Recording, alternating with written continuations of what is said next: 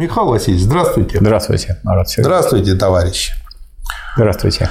Расскажите, пожалуйста, про инфляцию при социализме. Причины, качественные и количественные особенности, отличия от инфляции при капитализме. Исчезает ли инфляция совсем по мере движения к полному коммунизму?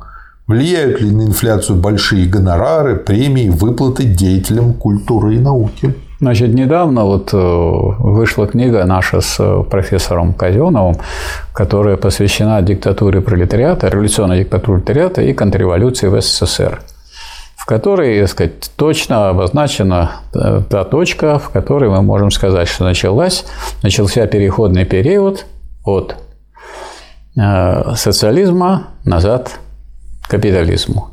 И вот в этот период началась та самая инфляция. Пока был социализм, никакой инфляции не было и быть не могло. Тот, кто маломальски изучал экономику социализма, а я вот по специальности кандидат экономических наук и профессор по кафедре экономики и права, могу вам сказать, что единственной тенденцией, которая действовала при социализме по отношению к ценам, тем более, что цены, цены были плановые, а в этом смысле они под определение цены не подпадают, потому что цена – это денежное выражение стоимости, а плановая цена – это плановый норматив, который указывает определенное, так сказать, количество человеческого труда, которое содержится в этом продукте.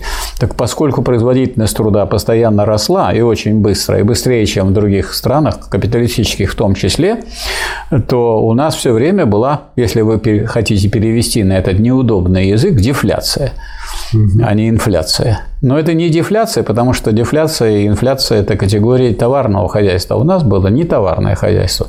Ну, э, я сказать, рожден был довольно давно, в 1945 году, поэтому я еще застал такой период, когда я, будучи мальчишкой, по радио слушал, когда объявляли о снижении цен. Вот снижение цен было регулярное – и это снижение цен было совершенно понятным, потому что затраты сократились, они же технический прогресс и сейчас идет и раз э, затраты сократились, соответственно, и цены снижались. Вот, так сказать, объявляют, что спички были, значит, 2 копейки будет одну копейку. Значит, за батон, который был 15 копеек, будете платить 13 копеек и так далее.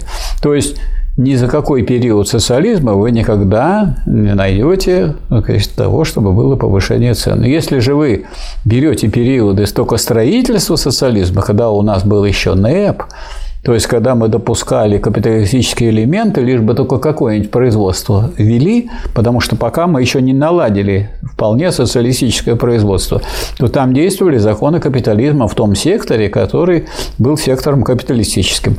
Поэтому то, о чем вы пишете, совершенно, так сказать, имеет неверную изначальную установку. Дескать, что, дескать, разберите э, вопросы повышения цены э, при социализме. Нет таких вопросов и не было при социализме никогда повышения цены и быть не может.